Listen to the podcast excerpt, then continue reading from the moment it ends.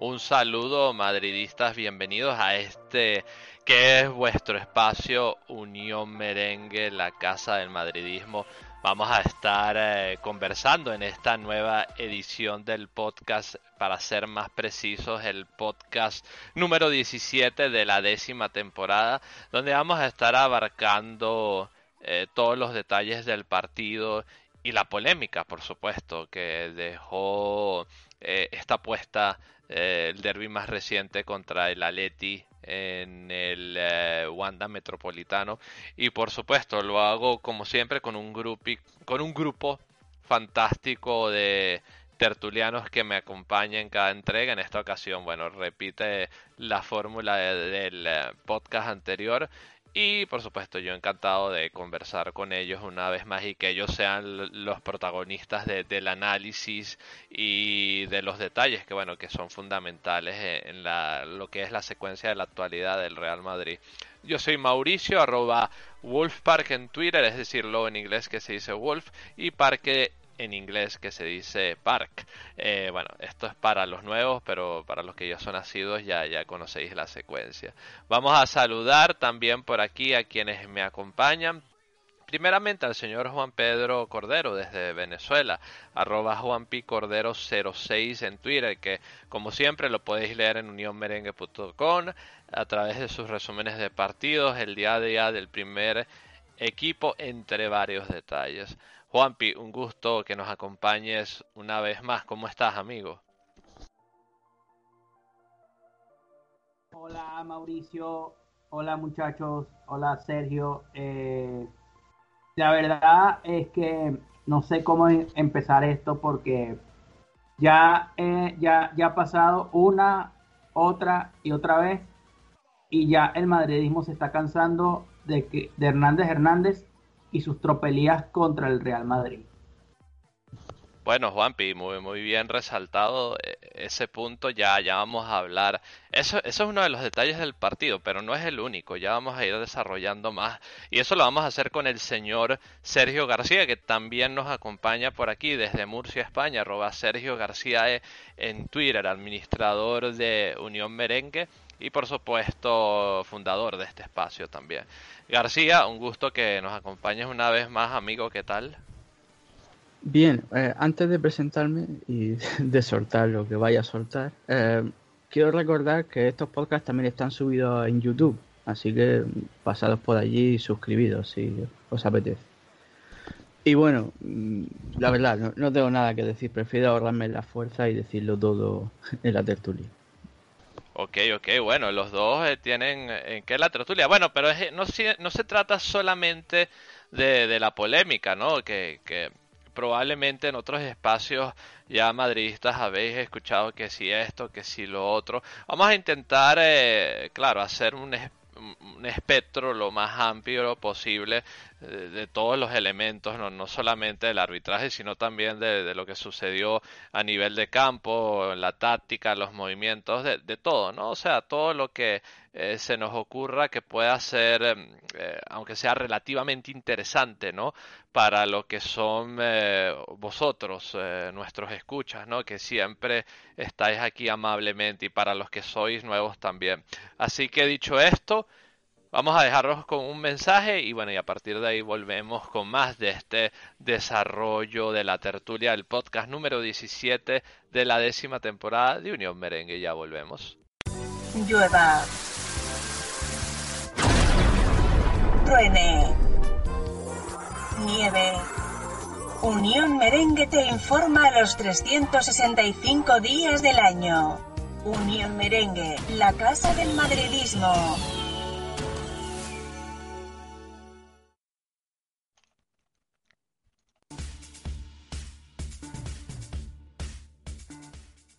Y aquí estamos de vuelta con este podcast número 17 de la décima temporada de Unión Merengue y vamos a estar hablando, claro, de, lo más eh, reseñable de, y bueno, y también de lo que consideremos más oportuno de este partido de liga contra el Atleti, un partido que en su previa se antojaba de gran importancia, no, no, no de vital importancia para las aspiraciones del título de liga, sino un partido importante realmente, porque de haber podido ganar eh, el Real Madrid se hubiera puesto a dos puntos, claro, con el Atleti a dos eh, de distancia aún y con un partido menos, pero eh, que le hubiera dado más oxígeno ¿no? y más empuje al Real Madrid eh, de cara a la liga. Bueno, dadas las circunstancias de encuentro, nada más enfocándome en lo que fue eh, a nivel de fútbol, a nivel de lo que pudieron generar los dos equipos. es mi percepción, por supuesto, no tiene que ser necesariamente la verdad. 60 eh, minutos donde el Atleti dominó el encuentro, donde la primera parte del Real Madrid no fue para nada buena. Eh, un poco empezando la réplica en la, segunda parte también, pero donde un nombre propio como el de Courtois, eh, bueno, pudo salvarnos de cierto tramo del partido, eh, haberlo estado perdiendo quizás 3-0 también, eh, porque el Atleti tuvo muchas oportunidades, eh, anotaron, se adelantaron a través de, Luis Suárez en una jugada donde el Real Madrid quedó completamente desbalanceado, quizás una temeridad por parte de Nacho al intentar em, cortar una cometida de avance, si bien recuerdo, de Marcos Llorente. Y bueno, a partir de ahí eh, el equipo, bueno,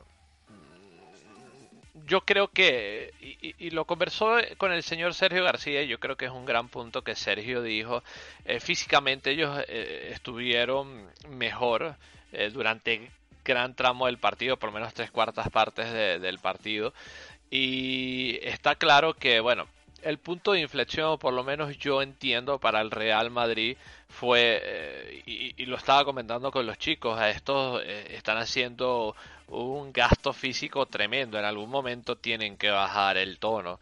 Eh, tan pronto como bajaron el tono, y entiendo yo también que cuando Zidane metió en la segunda parte de cambios a Vinicius y a Valverde, a partir de esa premisa, pues el equipo, el Real Madrid fue ganando más en peso futbolístico, más en presencia. No fue, no fue tampoco que, que, maniató inmensamente al Atlético de Madrid, pero sí se vio claramente una superioridad en el campo. Y está claro que medio gol de Casemiro eh, en lo que fue el gol de Karim Benzema y por supuesto vuelvo y repito eh, ese oxígeno no o ese pulmón extra que le llegó al Real Madrid sobre todo en el medio del campo tanto con eh, Valverde como con Vinicius no para intentar darle más salida y un poco más de derrape al equipo con la intención de buscar la, la portería contraria, claro está. Esa es más o menos mi idea, mi resumen a nivel de campo. No quiero sumergirme todavía en estos momentos en la actuación arbitral, que, que bueno, tiene eh, muchos eh, raíces, muchas matices. Nosotros eh, vamos a dar nuestras interpretaciones aquí y, yo lo voy a hacer a, largo a lo largo de los siguientes minutos con los chicos. pero te pregunto a ti, Sergio García, está claro, eh, para ti, ¿qué, qué, qué, es lo más reseñable del partido? Yo sé que, eh, y recuerdo, ¿no? Cuando lo estabas conversando, eh, cuando estaba dando el partido, que, por ejemplo, Modric en esta clase de circunstancias se le nota ya la edad que, que el físico le, le, hace, le pasa más factura, ¿no? Pero yo, yo sé que hay varios más elementos que, que te gustaría apuntar. Eh, por favor, cuéntanos qué fue para ti lo, lo más reseñable del partido, García. A ver, lo que no puede ser es que tú tengas enfrente a un equipo físico y saques a dos jugadores que acaban de salir de una lesión, que son Benzema y Rodrigo, y Asensio que no está bien. ¿Vale? Pues obviamente la línea de ataque desaparecida totalmente que vimos, pues centros de Asensio, que vale, pero hay que pedirle más. De Rodrigo muy poco, posiblemente es no, podía, físicamente estaba todavía mal. Y Benzema, pues bueno, imposible que hiciese algo. Y lo de Modric es verdad, es que, a ver, tú, no puedes pretender que Modric se ponga a correr detrás de Marcos Llorente o de Coque. ¿Estamos locos? ¿Estamos bien de la cabeza o qué? Pues no, te comen por, juventud, por pulmones, por preparación física, que bueno, que eso en Madrid tiene un problema, tanto fútbol como baloncesto. Pero, macho, que ese partido estaba, no sé, no, no sé qué buscó Zidane. Está claro que dominar el juego no. Dominar no. Si tú quieres dominar, pues por lo menos, oye, en vez de sacar a Rodrigo, pues saca a Isco, por ejemplo. Pero no dejar el centro del campo tan cojo, ¿no? Ya que Valverde obviamente no está, no está para ser titular. Ahora sí, ¿no? En este partido se le ha visto bastante bien los minutos que ha jugado. Pero se habría entendido que Isco fuese titular para dominar el centro del campo. Es que el partido estaba que, que si el Atlético de Madrid llega a apretarnos un poco, nos mete cuatro. Lo que pasa es que el Atlético de Madrid, pues bueno, eh, es el cholo y ellos pues buscan asegurar resultados y ya lo, lo que se dé. Pero el partido, la primera parte fue, pues para que Florentino bajase al vestuario y dijese a Zidane, oye, eh, ¿tú de qué vas? ¿Esto qué es? para ti, García, García, te pregunto, para ti, digamos, la primera parte, eh, porque tengo curiosidad de saber, yo creo que mucha gente igual. Para ti la primera parte, ¿qué le faltó al Real Madrid?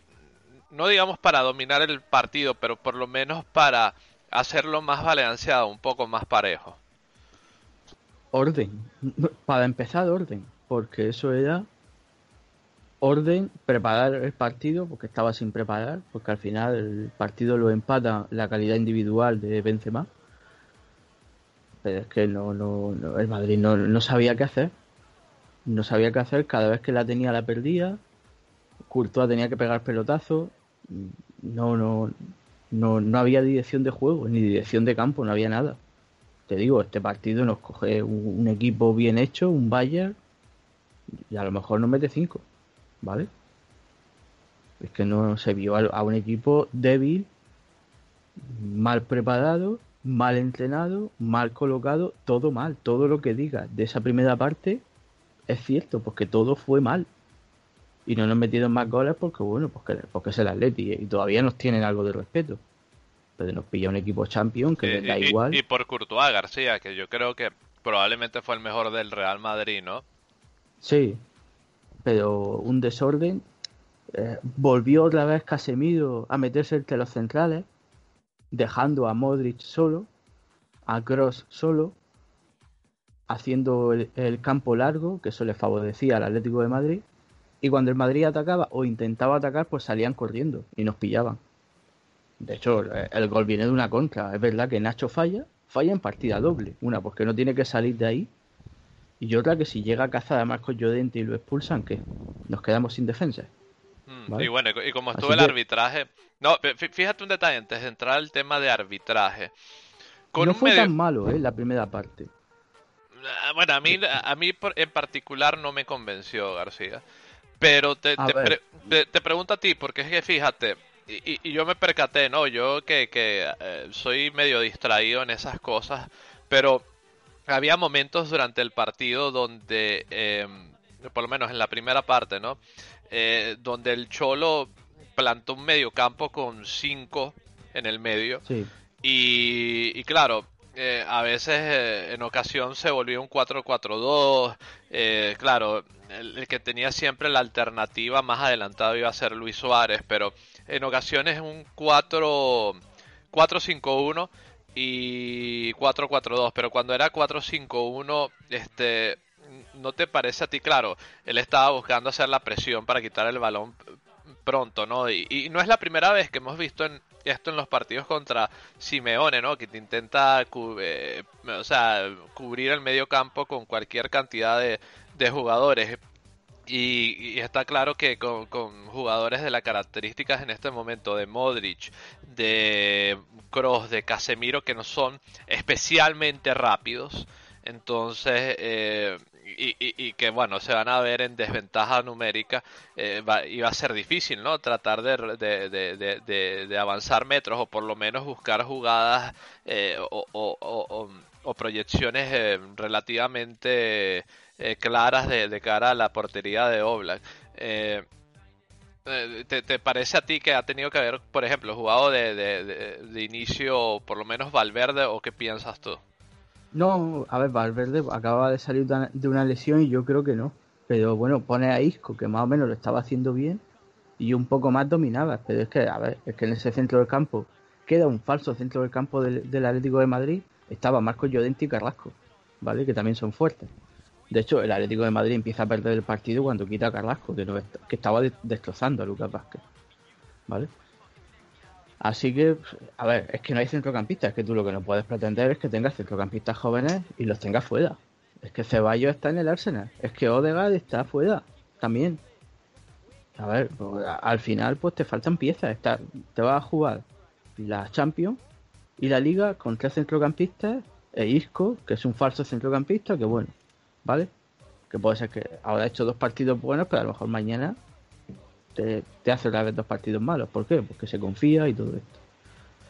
Así que mm, esto también es culpa de Zidane, obviamente, ¿no? Y del club, por permitírselo, yo creo que... Pero bueno, al final, pues claro, si tiene un jugador joven que no juega, pues el club tiene que decir, oye, pues, prefiero que juegue fuera antes de que aquí se me arruine y después decida en de irse. Por lo menos ahora Odegaard lo puede aguantar un año más al menos. Ya veremos qué pasa. Pero sí, a ver, es que no hay centrocampistas. Por eso suena. Los centrocampistas están sonando, son fuertes. Camavinga, Aguar, etcétera. Son centrocampistas fuertes que adelantan la línea, que presionan arriba, etcétera. Porque Modric es muy bueno, no le vamos a reprochar nada. ¿Vale? Muy bueno en la circulación, en el pase, en la recuperación. Corre lo que puede, porque ya puede dar en lo que hay pero no, falta un poco más. La última línea, Modric no la, no la va a romper porque no es pasador puro, por mucho que la Premier lo era, pero aquí en España no, no, es así. Y Cross juega más atrás, así que tampoco tenemos esa línea. Y el pasador, pues tiene que ser casi siempre Benzema. Por eso se abusa tanto de los centros laterales. Por, eso está jugando Asensio. Que yo creo que va, va a chupar banquillo en los próximos partidos. Pero ahora está jugando Asensio, ¿por qué? Porque es el único que sabe centrar bien desde la banda, porque Lucas Vázquez no sabe centrar. Vale, Lucas Vázquez no sabe.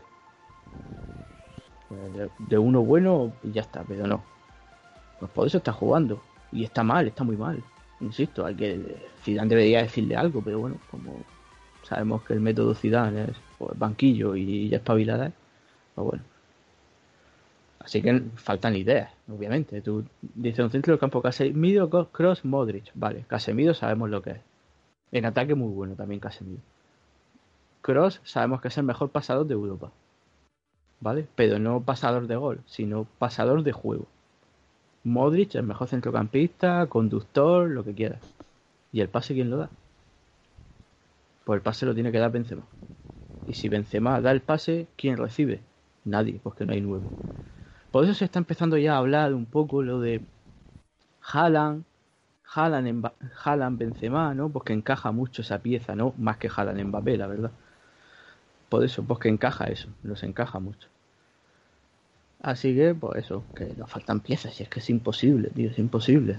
Eh, este gol se lo fabrica Benzema, una gran jugada y, acaba en gol, ¿vale? Bueno, pero También eh, tuvo una antes clara. Me dio gol de Casemiro, ¿eh? Porque yo creo que es otro y se precipita a tirar el mismo, ¿no? Y, y, ya sabemos que Oblak es muy buen portero también, pero bueno, se, se la dejó franca ahí a, a Benzema que, que bueno, que, que, prácticamente lo dejó de, frente al arco, ¿no? Y no la desaprovechó. Eh... También te digo que si en vez de añadir tres minutos añade cinco, ganamos el partido, ¿eh? Es posible, es posible. Yo estoy seguro, porque estábamos ya que, estaban aficionados ya. Sí, estábamos que podíamos con ellos.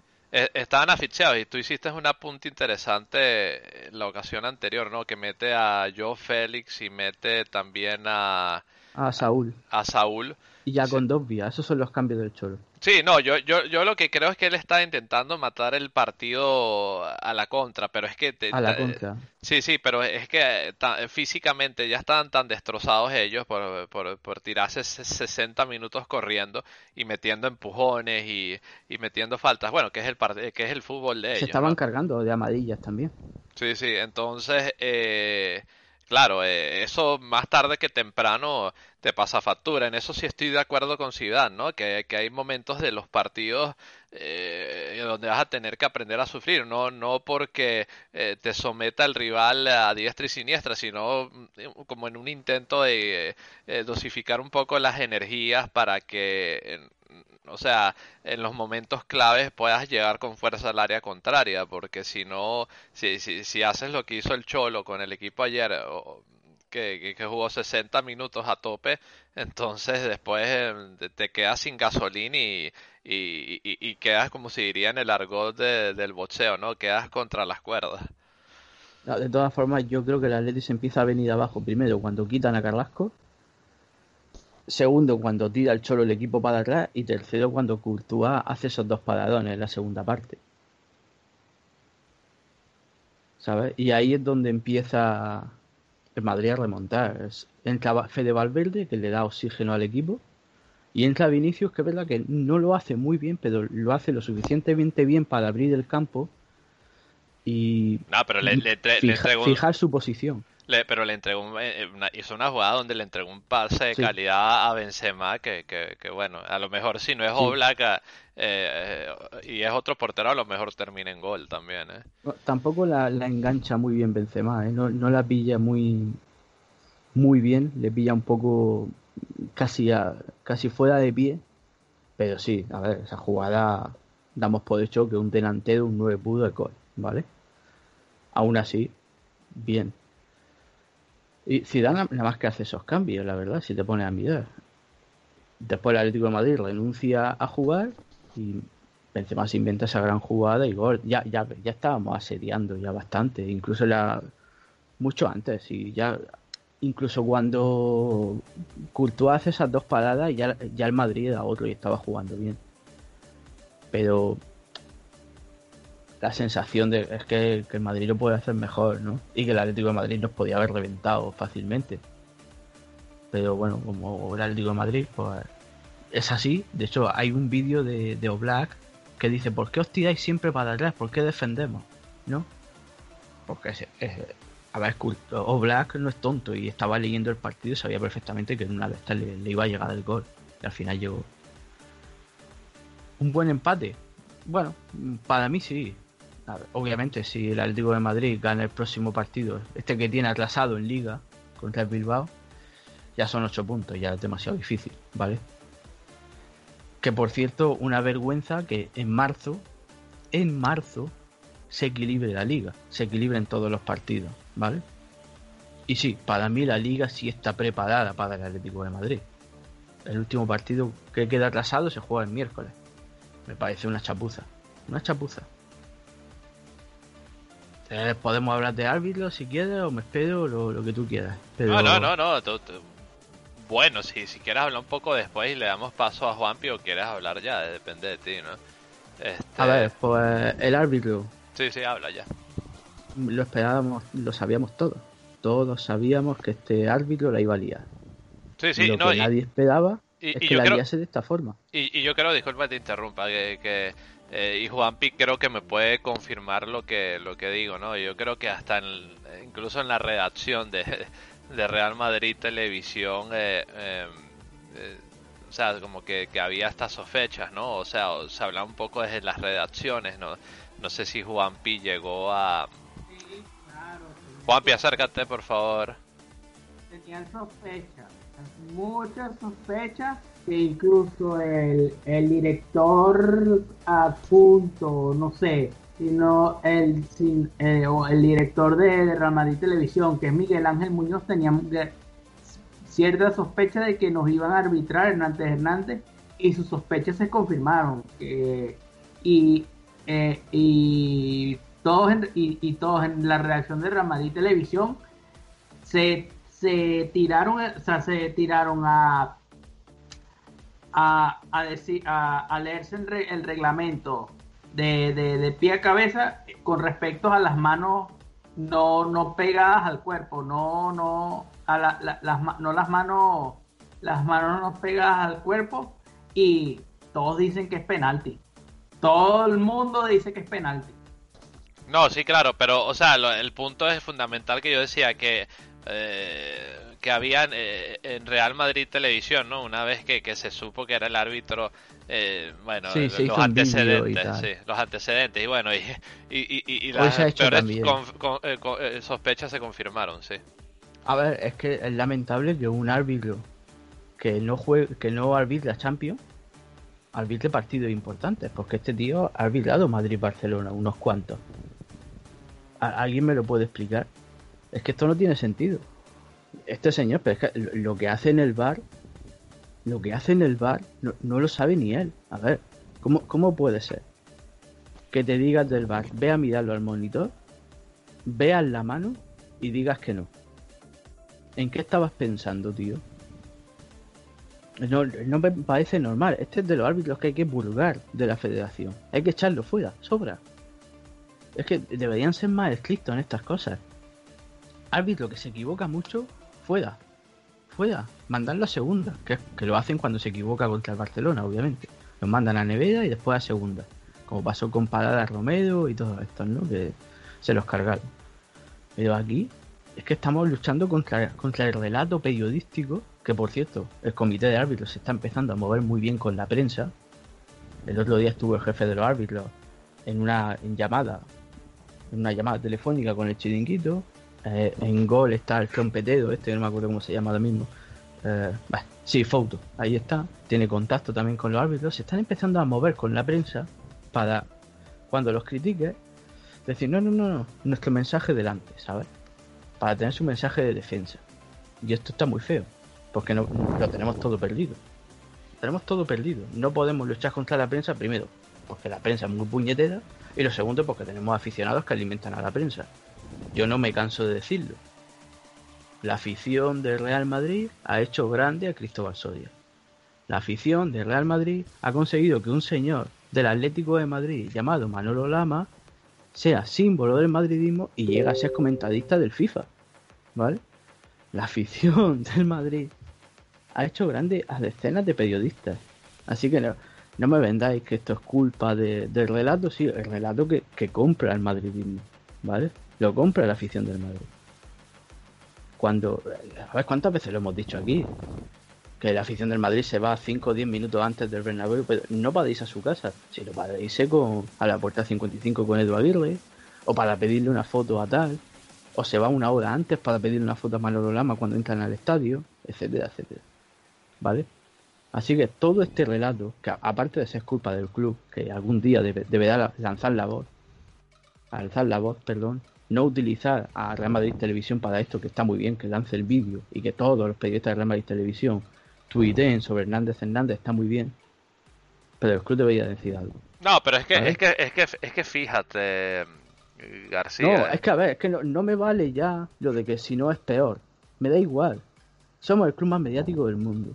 Somos el club que paseaba la bandera de España por el mundo junto con Forsi Nieto, Julio Iglesias y Severano Ballesteros, cuando en España solo había miseria y vergüenza. ¿Vale? Somos el club que ayudó a crear la Champions.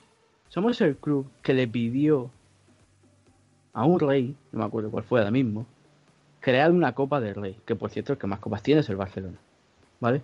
Somos el club que pasea la, la- la bandera de España, de Europa y de la diversidad por todo el mundo. Y merecemos más respeto. Y el primero que tiene que respetar es la junta directiva, porque ya está bien. Ya está bien, que pongan un asesor, lo que sea, pero que, que se caguen la madre que los parió. ¿Vale? pero de, una forma más directa, que es verdad que, que lo que ha dicho Burlagueño está bien, y eso que ha sido suave y se ha liado la de Dios, pues bueno, si aparece uno en plan Mourinho, aquí esto sería la leche. Pero bueno, es que no puede ser. Es que somos el segundo equipo que más tira a puerta y, y al que menos penalti le pitan. Es que es matemáticamente imposible. Es que desde el penalti que nos pitan al Barcelona, en Barcelona, si no recuerdo mal, que Kuman sale llorando, que estuvo llorando un mes entero, casualmente después de ese penalti empezó a sonar la puerta para la presidencia. No nos han pitado un penalti. Es que nos han pitado tres penaltis seguidos en un partido. Donde esos tres penaltis, dos no eran contra el Valencia. ¿Vale? Que, la- que creo que fue de las primeras veces, de las pocas veces en la historia de la liga, que un jugador hace un hat-trick de penalti. Y nadie dice nada y lo ven como natural. No, no, es que es el Madrid, es que Madrid y Barcelona se pueden quejar del árbitro, ¿cómo que no? Yo puedo quejar de lo que me dé la gana. Porque este penalti nos puede costar la liga. Y la liga nos puede costar a lo Eh, mejor por unos y- cuantos millones. Y se puede hacer desde los datos, eh, que es información, no opinión. Sí, tenemos muchísima gente en Twitter que saca datos, Maquetoladi, Juan P. Frutos, Hechicero, creo que se llama así también. No, no recuerdo su nombre completo porque me parece que le han bordado la cuenta varias veces. Etcétera, etcétera, que sacan los datos de arbitral, ¿vale? Y que sacan vídeos de Real Madrid Televisión, eh, Rafa, que sube los vídeos a YouTube, etcétera, etcétera, ¿vale? Y es que esto es lamentable. Este señor, ¿por qué no arbitra siempre? Y lo peor de todo, y lo que ha dicho Juanpi, que el director de Real Madrid Televisión sabía que no iba a tocar este árbitro, porque llevaba ya el rum rum después del partido de, de Copa Sevilla-Barcelona, o Barcelona-Sevilla, no me acuerdo, que remonta el Barcelona con una cagada de estas de Lopetegui de la suya, bien despedido está. A partir de ahí empezó a sonar, a sonar. Qué casualidad, ¿no? Momento de alegría del Barcelona y, y- y desliza que, que aparece el árbitro más polémico. ¿Para qué? Para que suene, que sea una forma más natural, ¿no? Para que no duela. Y no la cuela. Pues no, tío. Este árbitro malo. Es malo. Lo, lo del penalti es una vergüenza. Lo del penalti es una vergüenza. Que no lo quiere ver. Porque no lo quiere ver. A mí no me vale. No, es que no es penalti. ¿Cómo que no es penalti? Macho, estira la mano. El balón iba para Casemiro. Eso era un gol claro. Y ya, y tenemos que aguantar lo peor de todo a ex madridistas diciendo bobadas. Álvaro Benito, que, en el- que cuando estaba en el chiringuito decía que para él todas las manos deberían ser penalti, ahora te dice que las manos ya no tienen que ser penalti, ahora que trabaja en Movistar. Claro, habrá pasado de cobrar 300, 400 euros que le paga, que le pagaba Pedredor en, el, en Atlas Media o en el chiringuito porque el formato es suyo, Sí, a los 600, 700 que le pagará Movistar por comentar partidos. sí, sí. Ahora, Vale. ahora, ahora tratan a Álvaro Benito como el nuevo iluminado, ¿no? Que por eso no, Sí. no, no duró más en el Real Madrid, ya, ya, ya es evidente por qué. Hombre, lo, lo echaron del Madrid porque insultó a Cross, porque dijo que era un tractor viejo. Vale, pues fuera a la calle, tío. Eh, eh, además, la- que, hubo- hubo a- más a- motivos. a- además históricamente, como yo te lo dije, para no entrar ahí, ¿qué, qué ha hecho eh, Álvaro Benito en el Real Madrid por A por Z? No pudo hacer nada, o sea, ya eh, un poquito más de respeto, ¿no? Con el, con el club que, que, que, que te, que te ayudó a llegar hasta cierto punto de tu vida, ¿no? Entonces, eh, sí, sí. Que, que tiene un canal de YouTube también para blanquear su imagen y tal, de, de que sabe de fútbol. Que sabe, no lo voy a negar. Pero es que tiene miedo. Le da miedo decir las cosas claras. A Guti el otro día, creo que fue antes, ayer le pusieron el micrófono y es la primera vez que veo a un tío, a un árbitro que va al bar y pita lo contrario. Punto, ya está. Bien clarico. Pero no entiendo esta inquina de los anti- de los madridistas que han estado en el club, que lo ha hecho grande el club, que el club ha hecho todo por ti, porque el Madrid lo hace todo por sus jugadores, aunque lo digan que no. Y después a la mínima reniegan. No son capaces de defenderlo. Tenemos a Casillas, que va a ser el embajador del club cuando a Florentino le dé la gana, supongo que será cuando salga reelegido. Está presionando al Madrid con los medios de comunicación. ¿Vale?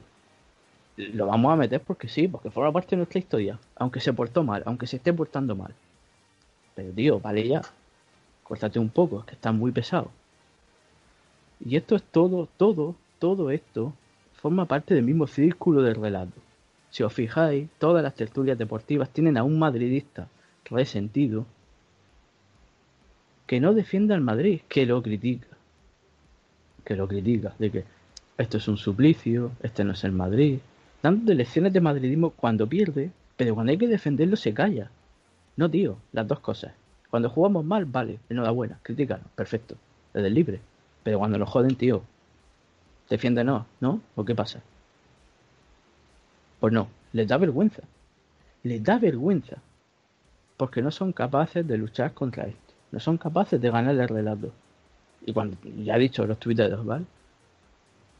Están ahí los datos. Muy fácil. No son capaces de exponerlo. No son capaces de hacer nada. Nada. El partido de Champions. Que la expulsión, macho, la expulsión es clara. Tenían que haber expulsado a, al portero por el pisotón que le pega a Vinicio en el cuádriceps. Nada. Borramos esa imagen. Después la subes tú a Twitter, te bloquean la cuenta. Tío, Ya está bien, ya está bien. Es que ya te, desquicia esto. Y, lo de los penaltis que ya es la gota que coma, colma el vaso. Es que ya no es solo el Madrid, es que ya no saben los jugadores ni lo que es. ¿Vale? Es que ayer salió un jugador del Cádiz en Twitter diciendo que porque esto no, era penalti y una que le, que le habían pitado a ellos sí. ¿Vale? No, sé qué jugador fue. Porque ya los jugadores no lo saben. No lo saben. Un día sí y otro no. Tiran la moneda al aire, cada penalti es un penalti. Y así todo el rato. Y no lo quieren arreglar. No lo quieren arreglar. Y lo peor de todo es que les da igual. Les da igual.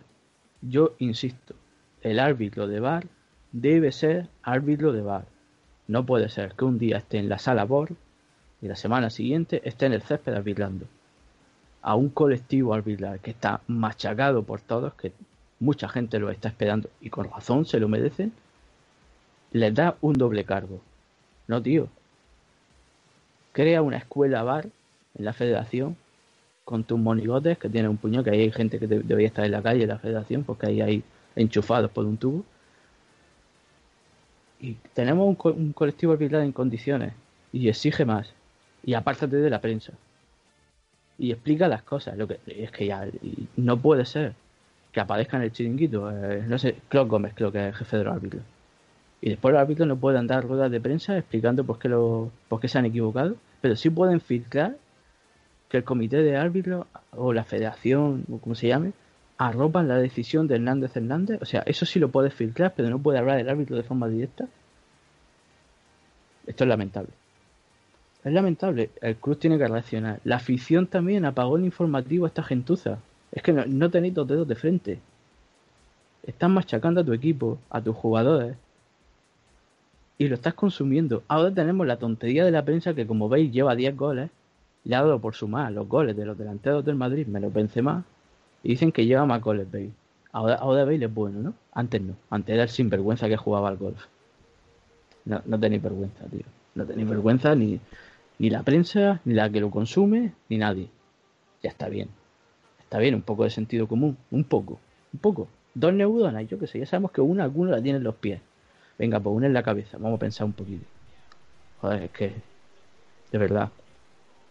No, yo no entiendo nada. El penalti es penalti. Y el que no y el que no vea que es penalti es que es tonto, tío. Es que estira el brazo, le pegan el brazo. Te dicen, no, involuntario. Me da igual. Me da igual que sea involuntario. Todos los penaltis son involuntarios, a no ser que sea un puto loco que vaya pues con los brazos en cruz o vayas pegándole patadas en la tibia a la gente. Las mayoría de acciones que pasan en un campo de fútbol son involuntarias, ¿vale? Eso no implica que lo tengas que pitar o no. Además, que sea involuntario o voluntario lo sabrá el jugador. Tú no le puedes leer la mente a esta persona. Pero bueno, como ahora también son psiquiatras, ¿vale? Leen la mente también, pues oye, ahora son todos, ¿eh? Claro, ¿cómo, van a pitar un penalti a un árbitro? Si está preocupándose por, por leerle la mente al jugador para ver si esa jugada es voluntaria o involuntaria. Pues nada, oye, joder, con la, con la cantidad de psiquiatras y psicólogos que hacen falta en España. Y tenemos aquí el comité de árbitros que están pitando, ¿no, señores? leen una consulta. Que estos señores son muy buenos en su trabajo. Le están leyendo la mente a los jugadores. Ah, vergonzoso. Mira, ya me desahogo. A, la mierda. ah, muy bien, García, muy bien. bueno, espero, espero que no te hayas comido todo, como dirían por ahí, ¿no? No te hayas comido todo el pastel, le hayas dejado por lo menos una rebanada a Juanpi, ¿no? Que Juanpi eh, también tiene sus cositas que, que, resumir y tal del partido y de la polémica arbitral. Eh, te, te, lo voy a poner muy sencillo, Juanpi, ¿eh?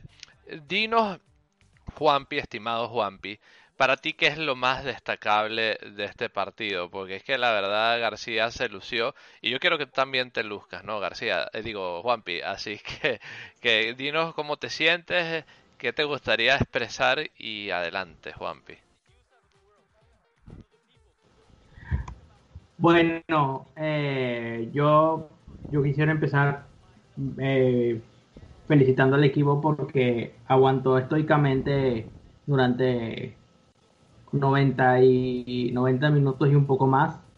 Que si el árbitro, el cuarto árbitro añade 5 minutos al agregado, al, al tiempo agregado, ganamos el partido. Pero este partido era mejor, bueno, viendo cómo estuvo, cómo fue el desarrollo del partido, eh, está mejor el empate que la derrota. bueno, y yo diría que el Madrid tuvo unos primeros 10, 10, 15 minutos que estuvo controlando el, partido controlando el partido desde, desde el punto de vista defensivo, porque no pasaba mucho, gran cosa hasta que hasta que tiran ese pelotazo y yo creo que Nacho Nacho pecó de pecó o sea, pecó de ansioso porque yo creo que el partido el, él que no quería hacerle falta a, a Marco Llorente que venía con que venía como una moto. Y bueno yo creo que se comió ese amague y ya gracias a eso él eh, eh, tuvo, una, tuvo una buena conducción para que, bueno, Suárez de tres dedos eh, marcará para el Atleti. Pero yo creo que no es culpa de Marco Llorente, de, de Nacho.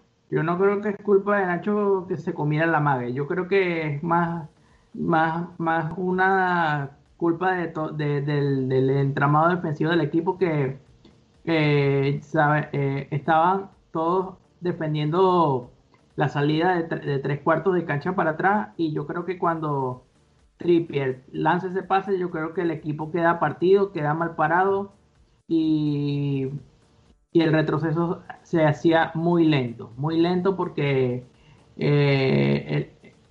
eh, tanto Barán como Nacho y, y, y, otro y el otro defensa que y creo que Lucas Vázquez no me acuerdo cuál era el otro que tenía que, que tenía que cerrar.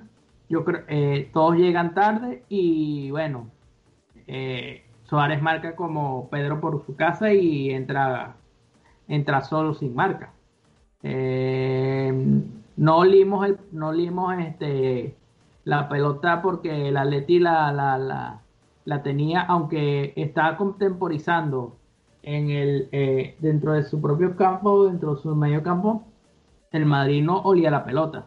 Hasta el minuto 42 que hasta en unas llegadas esporádicas el Madrid pudo tener la pelota.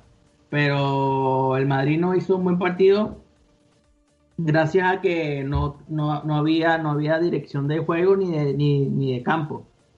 Eh, en la segunda parte, yo creo que eh, yo quisiera destacar la figura de Courtois porque pudo sostener al equipo porque, bueno, eh, si, si, si a estar más acertados, tanto Carrasco como Luis Suárez, que se comieron la, se, se comieron el campo como les dio la gana, hoy estuviésemos eh, hablando de, una goleada sonrojante y quién sabe si nos hubiésemos despedido de la liga.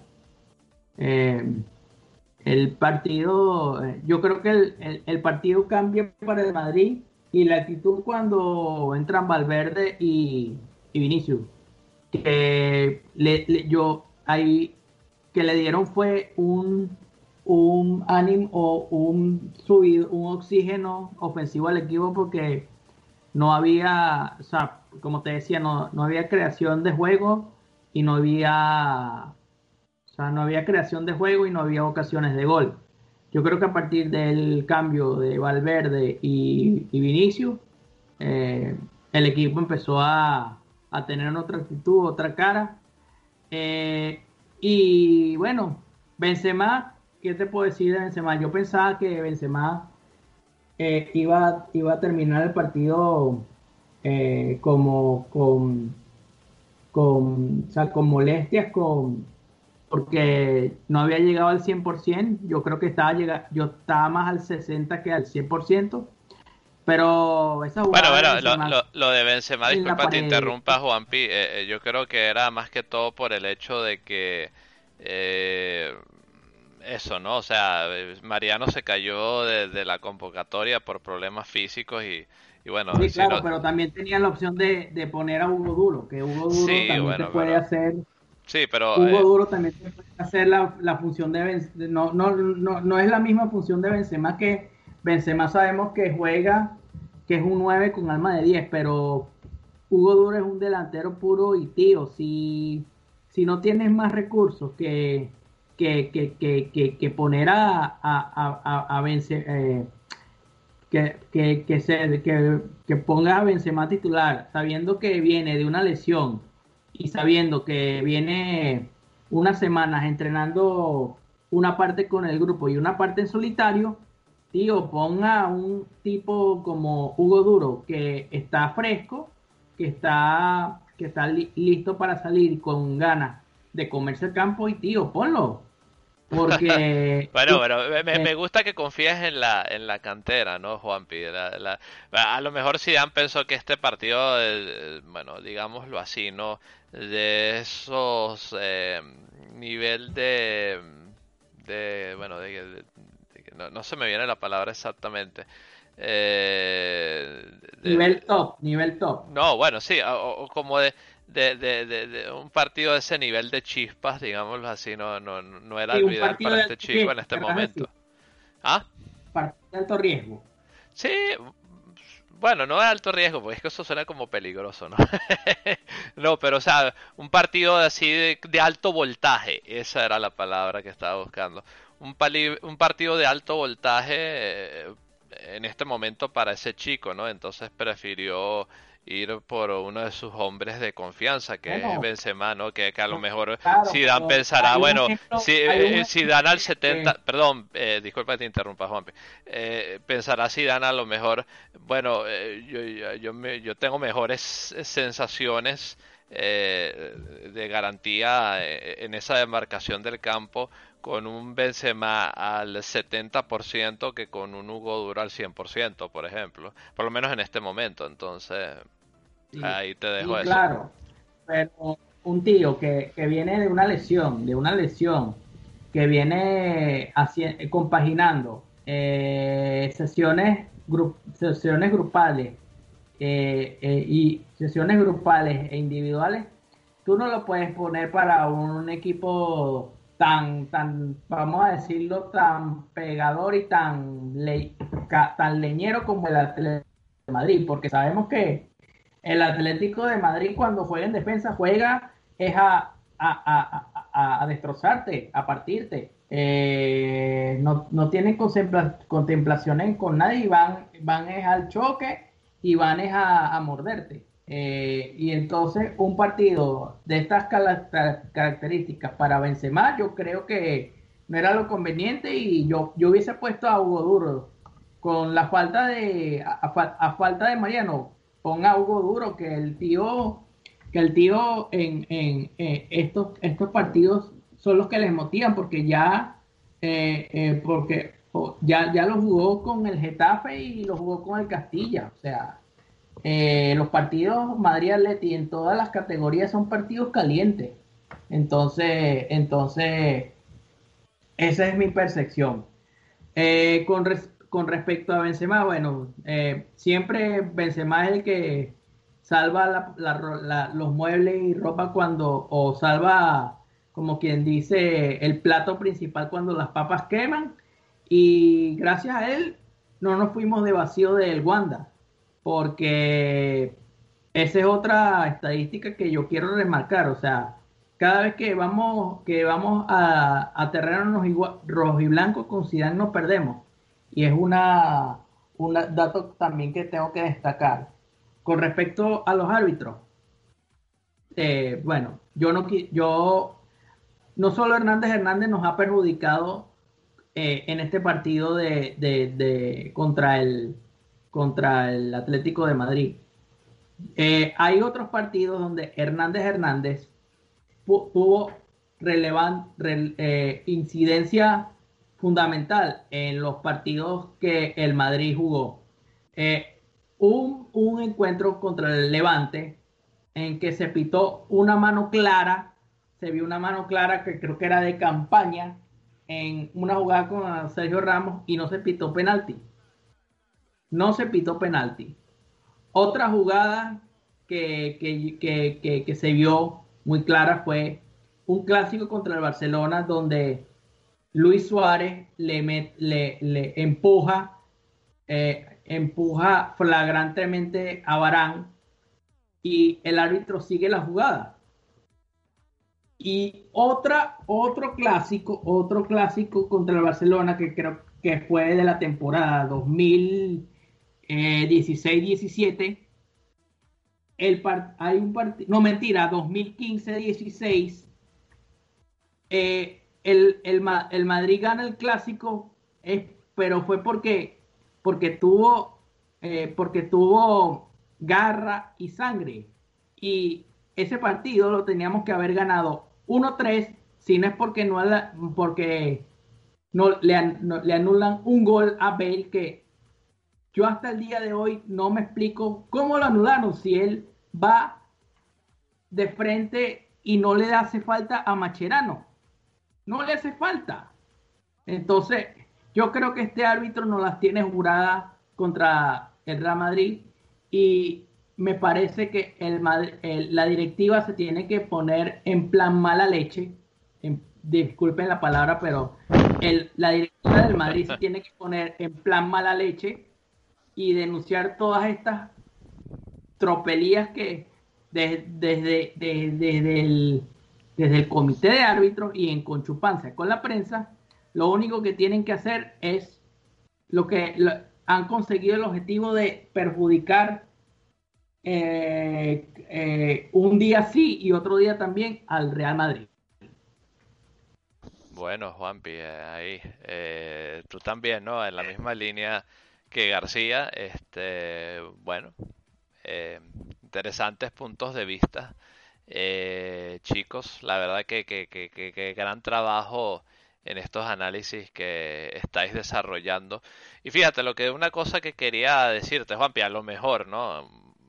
Que estabas hablando un poco lo de lo de poner a Hugo Duro en el partido, ¿no? A lo mejor si hubiese sido para el siguiente partido de liga contra el Elche, o sea, si hubiese sido el rival del turno el Elche y no el Aleti, a lo mejor Zidane no juega, digo Zidane, pues yo insisto en decir Zidane, eh, Benzema no, no juega este partido sino Hugo Duro, pero, pero bueno, dadas las circunstancias, ya, ya sabemos eh, a nivel de fútbol lo que significa eh, Benzema para Zidane y, bueno, ahí eso se vio eh, plasmado, ¿no? Que, que tampoco, bueno, y, como tú bien apuntaste, Juanpi, este, un, eh, un 9 con alma de 10 que, que, que, bueno, que, que la estadística de, Benzema para jugar en la posición de delantero pues falla muchos muchos tiros, ¿no? Muchas oportunidades, así que, que, bueno, eso es algo que hay que ir corrigiendo, ¿no? Y ya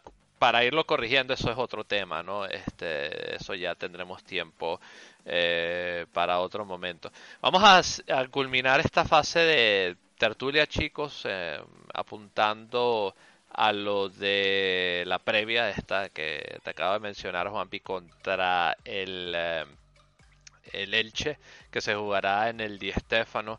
Tú mismo, Juanpi, ahora sí, ¿pondrías a Hugo Duro en ese partido o cómo crees tú que se debería plantear ese encuentro, Juanpi? Juanpi, no te escuchamos. Ah, sin duda, sin duda alguna. Yo en este partido le daría oportunidad a Hugo Duro porque, bueno, sabemos que Benzema, Benzema eh, entró, eh, entró 60 minutos y, o sea, fue titular todo el partido y tuvo una carga, una carga física y una carga, tuvo una carga emocional muy fuerte, muy, muy, muy importante. Eh, y, y, también, bueno, Benzema necesita descansar porque yo creo hay, eh, hay que hay, se vienen otros partidos importantes, incluyendo el de vuelta en la Champions, que bueno, hablaremos de ese más adelante, pero vienen partidos importantes y necesitamos que Benzema esté lo más descansado posible para afrontar retos, retos, otros retos importantes como el clásico también ante el Barcelona, por ejemplo. Entonces, bueno, yo pondría en este partido a Hugo Duro, pondría a Rodrigo y a Vinicius, eh, Valverde Valverde, Cross y, Casemiro. Yo descansaría también, pondría a descansar a, a Modri porque Modri ya tiene una edad que solo puede jugar, solo puede jugar un, no, no, una, un, un tiempo prudencial. Ya no tiene la edad como para correr los 90 minutos o por lo menos más de los 90. Eh, yo entonces yo pondría Casemiro, Cross, Cross Valverde y en este partido lateral eh, no me no cambiaría mi línea de cuatro. Nacho, Mendy, Barán y, y al, ojalá vuelva vuelva Ramos, ojalá. Pero yo no cambiaría mi línea de cuatro. ¿Y tú qué esperas eh, de cara a este partido, García? Es contra el Elche, ¿no? Correcto, en el Di Stéfano. En el Di Stéfano, el anterior fue aquí, aquí al lado, además, está cerca. Bueno, eh, yo si Benzema va a jugar, si ha aguantado 60 minutos, aguanta 90, ya da igual, ¿vale? A ver, ganar, lo importante es ganar. Aunque yo insisto, el partido importante no lo juega el Madrid, lo juega el Atlético de Madrid el miércoles. Vale, si gana 8 puntos va a estar muy difícil. Pero bueno, la defensa yo no la tocaría, la misma, hasta que Carvajal se recupere, porque como Odriozola no cuenta, Militao tampoco. Bueno, ya veremos qué pasa. Al centro del campo yo estoy con Juanpi, pondría Valverde, Valverde, Valverde Cross Casemiro a ver cómo sale, que descanse Modric, hay que tener en cuenta que la semana que viene tenemos el partido de Champions. Y yo pondría a Rodrigo Vinicius Benzema, que no juega Asensio. Es que a ver, lo que está consiguiendo Zidane con Asensio, primero es que no, no es pabile y segundo que la, que la afición le coja ya asco, ¿sabes? Que lo, lo critiquen ya por todo, así que que lo proteja también en ese sentido. Que hable con él y diga que no está jugando bien no utilice la técnica fantasma de no juega, ya jugará, porque no.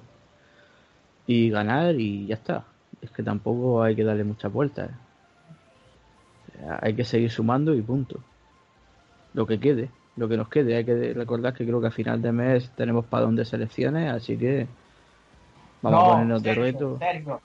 te voy a decir que no va a haber parón de selecciones porque ya, eh, por, e, el, por ejemplo, la eliminatoria sudamericana se suspendió porque las ligas eh, no, no, tienen, eh, por, la, por la cuestión de la cepa británica, los países europeos están cerrados en banda de que los jugadores que, que militan en las ligas europeas vuelen a, hacia, ciertos, hacia los países de Sudamérica a jugar las eliminatorias con sus selecciones. Y yo creo que también en, Europa pasa igual, no sé.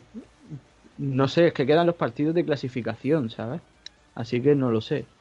Bueno, por lo menos quedan 20 días. sudamericana, las dos las dos las dos fechas que, que, que, se, que se tenían que jugar en marzo se suspendieron porque los clubes se cerraron en banda en, en ceder a los jugadores para los partidos de, eliminatoria, que por, que por, que por cierto, eh, en Colombia juega con, con, Brasil y con Paraguay, que son dos selecciones de jerarquía, y que no tenga, por ejemplo, a, a, la mayoría de los jugadores colombianos eh, entrenando con la selección, eh, es ya una desventaja para el cuadro, de, el cuadro colombiano.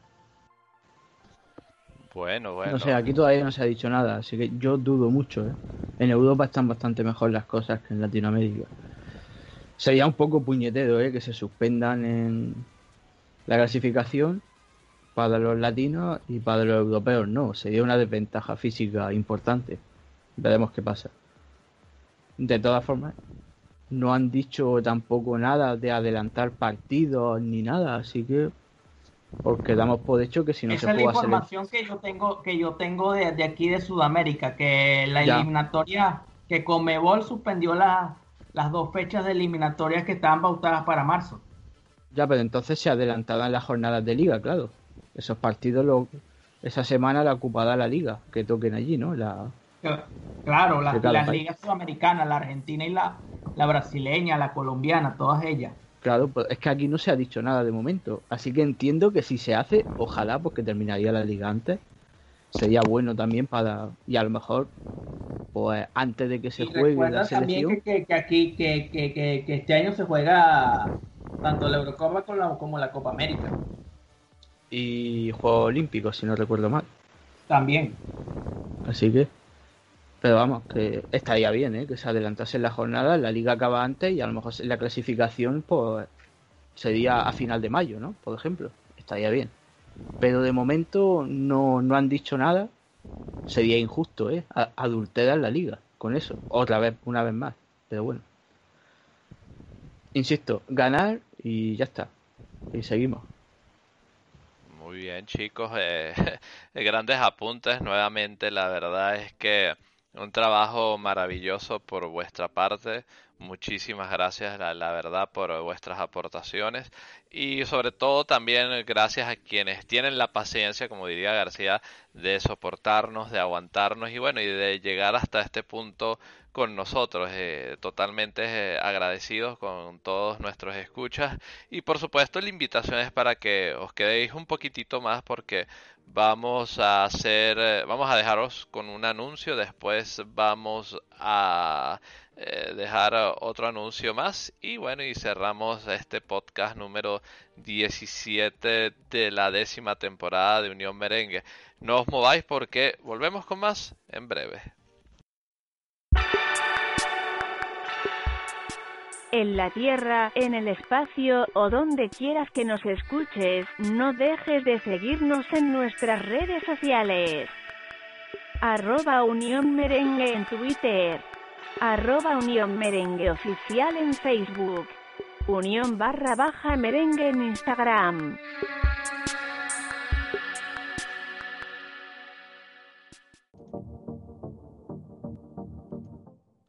Y aquí estamos con el cierre de este espacio número 17 de la décima temporada de Unión Merengue. Por supuesto, no nos podemos marchar sin anunciar la, previa, la fecha de la previa, o mejor dicho, la fecha del partido ante el Elche, ese que ya mencioné que tomará lugar en el Alfredo Di Stéfano. Dicho partido será el sábado 13 de marzo a partir de las 16 y cuarto hora de España para que eh, madridistas tengáis ese mm, dato en particular en mente. Dicho esto, eh, chicos, muchísimas gracias por haber estado conmigo estos minutos, por compartir, por debatir, por siempre pasárnoslas bien cada vez que grabamos podcast. Y vamos a despedir primero a nuestro buen amigo Juanpi, arroba Juanpi Cordero 06 en Twitter. Juanpi, muchísimas gracias por haber estado con nosotros este ratito y bueno, te esperamos eh, en una siguiente edición en la que puedas participar. Un abrazo para ti y hasta la próxima. Eh, gracias Mauricio. Eh, esta edición fue espectacular porque hicimos catarsis una vez más de lo que nos ha dejado últimamente nuestro Real Madrid desde el punto de vista en el juego y, también con lo del arbitraje, pero bueno, nos quedó muy bien.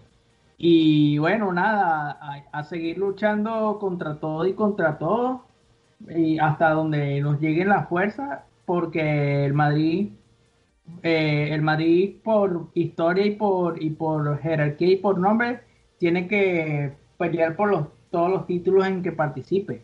Entonces, la liga, en la liga hay que pelear hasta el final, hasta donde las matemáticas y las sensaciones nos den. Así, que nada, hasta el próximo partido y un abrazo para todos. Bien dicho, Juanpi, gracias por ese mensaje de cierre por tu parte. Sabes que, que, te esperamos aquí, como siempre, cuando tengas una oportunidad. Y vamos a cerrar con el señor Sergio García, arroba Sergio García en Twitter. García, muchísimas gracias, como siempre. Yo sé que tú también has hecho catarsis, como bien dijo Juanpi, y que, y que te lo pasas bien aquí conversando un ratito y charlando sobre la actualidad del club. Eh, ya sabéis, eh, como dice siempre García, no, no os olvidéis de seguirnos, en especial últimamente sugerimos con, con fuerza que nos eh, pueden seguir en nuestro canal de, YouTube, eh, Unión Merengue, y está claro que eh, ahí esperamos vuestro apoyo también. García, muchísimas gracias y hasta la próxima. Nada, gracias a ti. Ya lo hemos dicho, bueno, aparte de seguirnos en Spotify, seguirnos en YouTube también, ¿vale? De todas formas, posiblemente deje yo un comentario en Evox, por si acaso se me olvida. Y nada, encantado de estar aquí.